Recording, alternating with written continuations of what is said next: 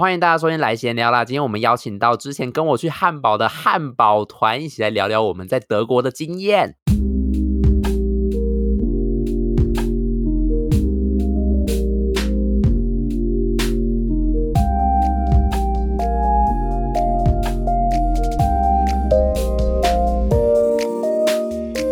欢迎收听来闲聊啦！今天我们邀请到邵佳跟慧文来聊聊我们之前在汉堡的经验。Hello，邵佳，Hello，慧文，Hello，陶丽。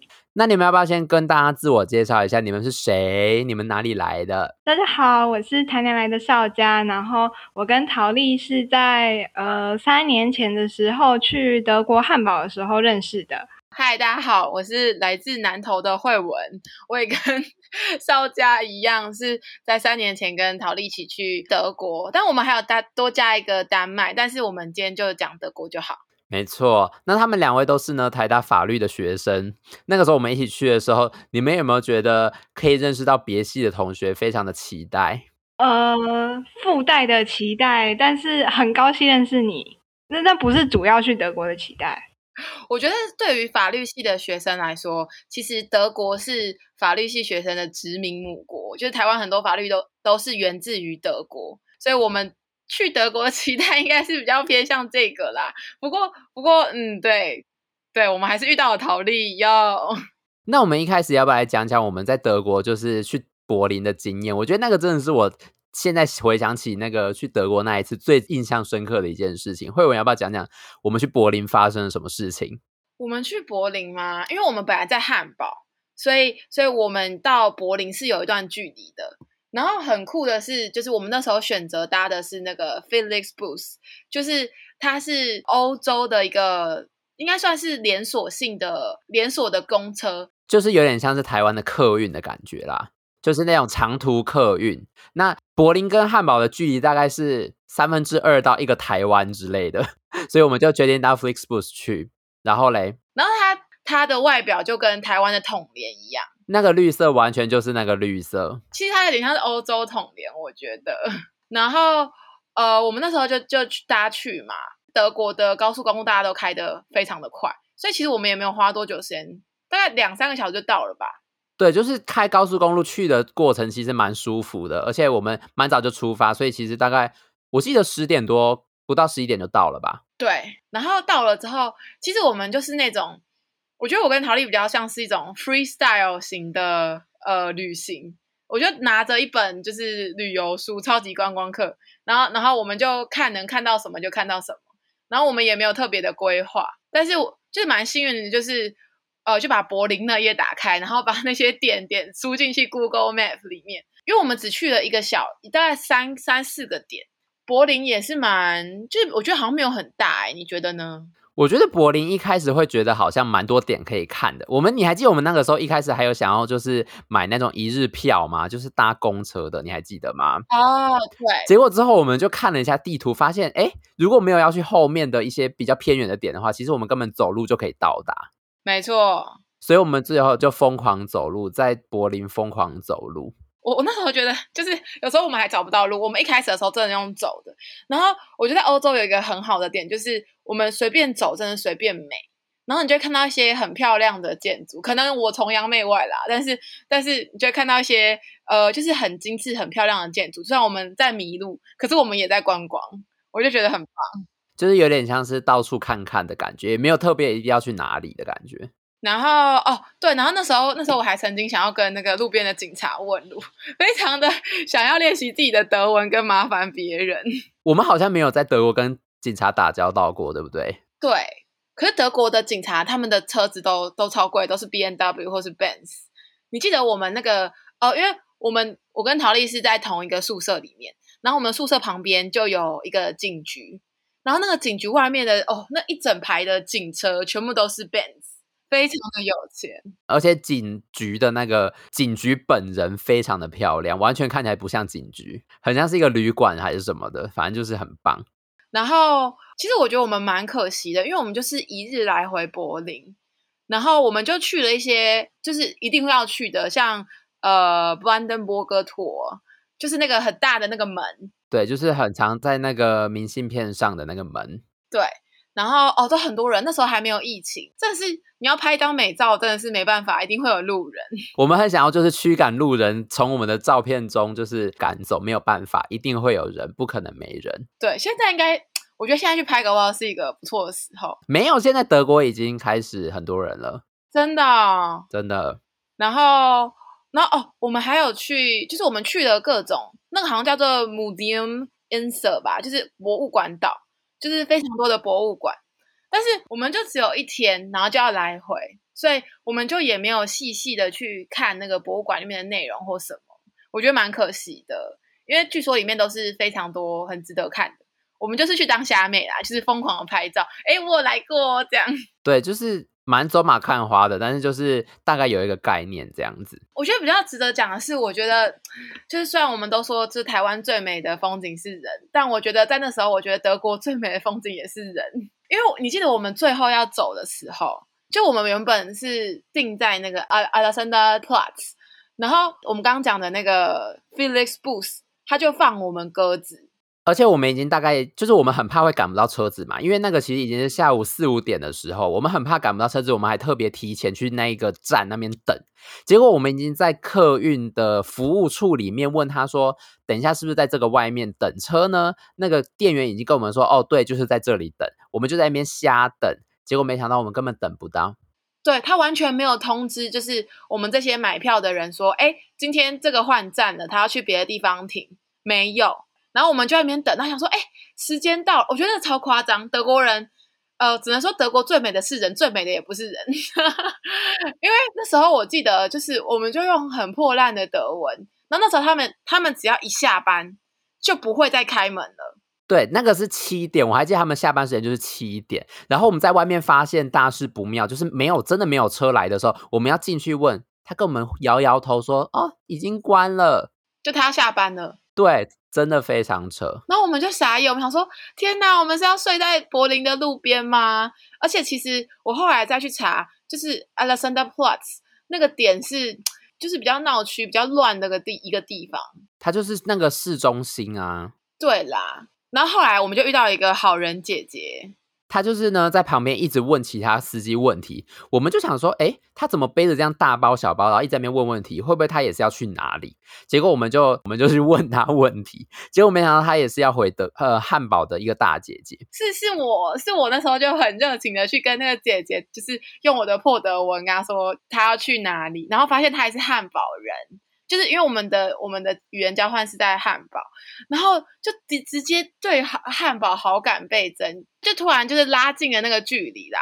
然后那个姐姐后来就帮我们，就就是帮我们联络说要怎么回汉堡，怎么换车，然后去哪里搭车，什么等等等。没错，他超棒的。然后呢，之后呢，他讲完电话之后，发现我们要坐那个捷运，大概还要坐半小时才会到他指定要我们搭车的位置，我们超傻眼。然后我们因为没有车票嘛，所以我们还要另外买了捷运的车票，才搭到他要我们搭乘的那个另外一个地方。对，就是会觉得哦，天哪！人家说德国的交通很雷，真的不是一般的雷。因为如果说好，你就在那一站，让我们再换其他车，我觉得可以接受。可是我们还要再搭半小时，然后到另外一个点，就是相当的距离哦，然后才能够搭上车。我真的觉得那时候觉得天呐，德国交通真的是太累了。对啊，真的很可怕。而且我觉得我们在那个搭到车的那个时候，我们两个有一点松一口气。可是呢，我们又找不到我们就是可以坐的位置。我们其实有被当地人凶一下，你还记得吗？哦，有想说走来走去在干嘛之类的。对，然后那个有一个大妈就吼我们说：“你就看你的那个票到上面到底是什么什么位置。”可是其实因为我们是没有那一个车的票的，我们是换地点换车次搭的嘛，所以其实我们根本没有座位。然后我们后面是哦，就随便坐，然后坐在一个座位上，还好后面没有人来这样子。而且我觉得很感人的是，就我们要走的时候，那个姐姐还有来问我们说，就是我们要怎么回去我们的宿舍这样。然后她本来好像要叫她男朋友载我们呢，我觉得非常感人。我觉得非常感人。那个姐姐就是人非常好，她想说可能很晚了，因为其实那个时候我们到汉堡已经真的已经十二点多了，十二点半了，所以是真的很晚。然后就是有点担心说，不知道那个捷运还有没有开这样子。那但是因为那个姐姐自己也是很晚回到汉堡，所以我就想说不要麻烦她，我跟慧文两个人可以应该还是可以自己搭车这样子。然后后来我们就跟那个姐姐说拜拜了。我觉得就是出门旅游真的是那时候应该跟她要一个 Facebook 或是要一个什么，就是各种的联络方式，这样我们以后还可以再联络。但是我们跟她说拜拜之后，就我们这辈子可能就再也遇不到了。我觉得非常的，就是也很感伤，但是也非常的谢谢她，就让我们在柏林遇到她。那我们刚才讲完了，就是在柏林很可怕的经验之后，想要来跟邵家讲一讲我们在那个汉堡的 Stadtpark，也就是他们那个有点算是一个大的一个森林公园里面遇到的一个骑士的故事吗？你会觉得那个很像骑士吗？我觉，但我觉得其实感觉是大家去欧洲可能都会遇到蛮正常的事情哎。OK，那你要不要讲一下我们到底遇到什么？那我们来让大家评断一下，你会不会觉得这是骑士？好了。就是我们住的地方附近有个很大的公园，叫做 start park。然后就是我们通常就是有时候吃饱饭的时候，我们会跑到那个公园去散步走。就是有一次，就是我跟陶丽，就是我们也是吃饱饭，然后去那边走。然后走一走，然后结果就是在公园里面，就是在我记得是在某个铺的旁边吧。然后之后就看到一群欧洲的年轻人，我觉得应该是有喝酒啦。然后就朝着我跟陶丽的方向就是大叫，就是一直叫亚帕呢，亚帕呢的意思就是日本人的意思，就是出于戏谑的语气在讲，所以其实应该是有种歧视的味道的感觉。然后我跟陶丽就站在那边，然后他们就一直冲我们大叫。但是因为是我们不是日本人，所以陶丽有跟他们说，就是“边境你亚胖的”，然后之后他就开始就是说什么越南人嘛，就是他 anyway 就是没有讲到台湾人对，然后之后然后他还就问我们说我们是哪国人，然后之后陶丽有跟他讲我们是台湾的，然后之后我们就走了。后来就是其实回想起来，我觉得他们没有在关心你的国籍是什么，他们我觉得就是一种欧洲年轻人可能就是歧视的感觉吧。我们当下的感受是那个样子，陶丽要不要补充？对，大致上就是这样。可是我觉得整个那个现场的感觉最让我压迫的是他们很多人，而且他们的语气蛮差的。就是他们虽然刚才是一直叫我亚帕呢，没错，但是我也觉得没有什么差。可是呢，那个情境是他们直接从他们在喝酒的地方往我跟少佳冲过来，然后停在一个树前面，然后就在那边大吼亚帕呢。我就想说，天哪，这是什么意思？就是。我不知道要怎么面对这个情况，知道吗？就没有想过会遇到这个情况，所以像这种感觉就会让我觉得比较呃慌张一点。我觉得我当下应该是慌张，而且其实我当下还蛮紧张的，就是我不知道他们会不会突然就是有什么更进一步的举动。对，但是刚才邵佳说我有回他嘴嘛，我是觉得就是好像不能就这样任他骂，所以我想说，反正我都听得懂他在讲什么，那我要回他，然后。我就真的非常的勇敢的回了他了，但是我真的是当下是在抖，因为其实我们是离他很远的时候我才回他，少佳不知道还记不记得，所以其实我们两边是用吼的，我是用吼的吼回去。可是我觉得你那个时候看起来非常的淡定，诶，我感受不到你的紧张，你知道吗？你那时候就是就是，我记得就是他在我们一个很远的地方朝我们吼，然后都有跑过来。可是我我记得他跑朝我们跑过来的地方，就还是离我们有一段距离。然后，可是就是我那个时候就是我们两个就是站在那边，我感受不到你有任何紧张的感觉。然后到你那边回嘴的时候，我还觉得哇，陶丽竟然敢跟他回嘴。因为就是我之前就是你们去柏林的那一周，就是我是去羊角村嘛，然后就是我在那边跟我同学就是也有碰到类似的，我不确定他们有没有喝酒，就是一堆外国的年轻人也是站在一个很远的方向，然后跟我们说就是说你好吧，之后我同学就是把以为是善意的打招呼那种，所以就我同学有回你好，回话完之后就是他们一堆年轻人一阵爆笑那种。所以就是我会觉得说这种事情好像感觉在就是外国可能会碰到是蛮正常的事情。然后还有一次是我们去那个鱼市场吧，然后之后我记得我们在那个回来要搭那个乌棒的时候，就是在乌棒要下车的时候，就是有遇到年轻人德国人，好像就是叫我们走开或者是什么之类的那种轻蔑的语气的类似的话语。我觉得就是欧洲屁孩会蛮。大胆的，他没有像台湾人，可能那些屁孩就只敢弄更小的屁孩。台湾的屁孩可能不太敢去弄外国人，可是他们看到外国人还蛮敢，就是就是他们地主优势的那个心态还蛮强的。对，就是欧洲的屁孩可能会做一些就是大吼大叫的事情啊，但是就是在德国也是有碰到善心很多的善心人士啦。我记得我之前在汉堡搭地铁，就是也有一次，就是我们去买东西，都手上都拿东西，可是因为就是我们比较矮嘛，所以有时候碰不太到那个他们上面那个，就是你捷运要拉的那个手把，然后之后就是地铁有很多人，然后就就是急刹什么可能会跌倒，然后我旁边的欧洲人还有扶我一把。这其实还是会有好有坏啦，但是就是大家遇到这种歧视的事情，还是不要太放心上，我觉得会对心情健康比较好。对。所以你是觉得我那时候有 fight fight back 很勇敢是不是？而且就是我觉得你很淡定啊，然后后来我们就走开啦。没有，其实我超紧张的，而且我不是一直跟你讲悄悄话说我们赶快走吗？对，其实心里是还蛮紧张的。好，那我们接下来讲讲我们在汉堡就是很印象深刻的超市的部分，可以吗？可以。那你们对于超市有什么很想要补充，或是你们觉得德国超市？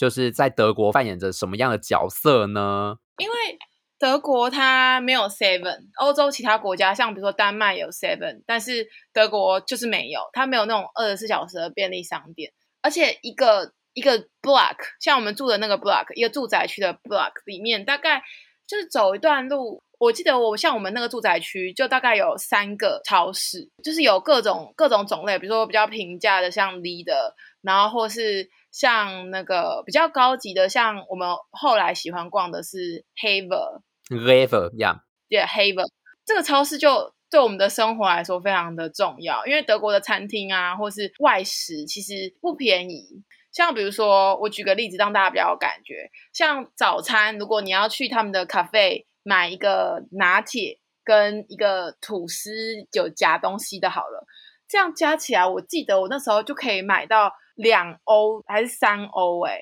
就是相当于台币的多少钱？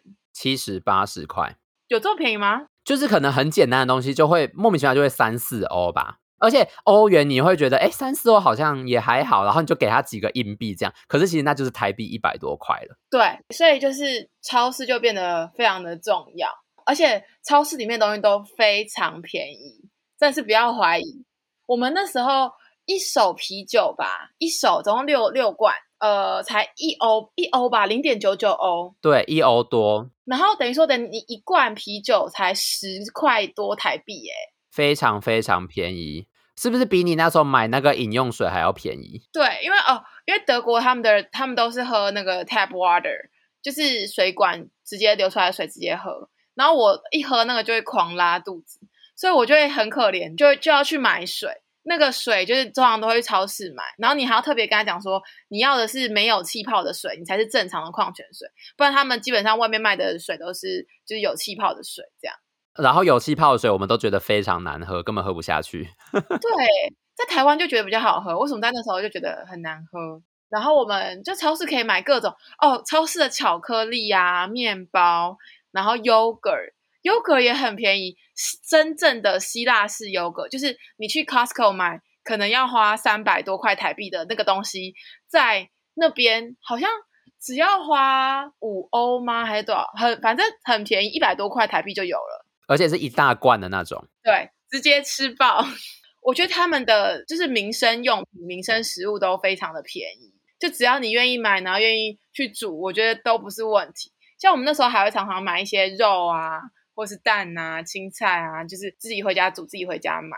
对，因为那个时候我们都觉得出去外面吃有点麻烦，有点累，而且我们其实那个厨房蛮方便，所以我们就会想要自己煮这样。那我每天是，就是我有下定决心，我一定要就是吃到蛋，所以我就会买蛋回来煮。那有时候我们想要加菜的话，就会想说，哦，那买去买超市的时候，可能就可以去那个肉的部分。去挑一下，哎，有没有汉堡排啊，或者是有没有一些牛排可以煎，这样子都是蛮方便的，对，而且相对相对会比就是你在外面吃餐厅还要便宜很多，是非常多吧？而且我觉得自己煮还有一个好处，就是你记得吗？我们那时候还要买米，然后陶丽还有就是就是我们就用。就是我忘记怎么做，但是我们就真的虽然没有电锅，但是我们却把米弄出来了，把米煮熟了。我跟你说这件事情，我真的要炫耀一下，我就是在德国学会怎么用铁锅煮白饭，我真的觉得我自己好伟大。我记得我们那个时候，就是有些比较高档的超市，它里面其实是有现切的肉脯。我记得我们那一次就是那个时候，就是从那边买牛肉回去，然后到陶丽间那一次超级好吃的。没错，就是如果你去一些比较高级的话，它真的就是，呃，可以直接你就点部位，然后就帮你切，就是它那个超市里面应有尽有，连那个肉铺都是一整区的肉铺这样。可是你们还记得，就是除了这个很高级以外，重点是那个超商里面的店员可以讲英文，你们还记得吗？哦，对。对，所以那个是我唯一在德国可以就是讲英文，因为那些肉的名字我们也不知道要怎么念啊，就是德文不知道怎么讲，所以我们就有问他说，那可不可以就是用英文？结果他就说哦，可以用英文。我们整个欣喜若狂，想说怎么会有那么好的德国人这样子？就是我们家附近的那些超市的店员，其实都不太想跟我们讲英文诶。对啊，哦，我记得陶丽那时候不是去邮局嘛，就是我们后来要寄那个明信片的时候，你不是还问那个柜台说可不可以讲英文，然后他就说用德文回说。不行，就我们只能讲德文。对，然后我就要问他确认一些什么付款的事项，他也是全部跟我讲德文。所以就是，如果你真的德文不太好，然后要直接去那边，其实是压力会有一点点小大的地方啦。对。可是那些人，就是像比如说我们超市的，就是我们住附近的超市的店员跟邮局的那些小姐，他们都比较年长啦。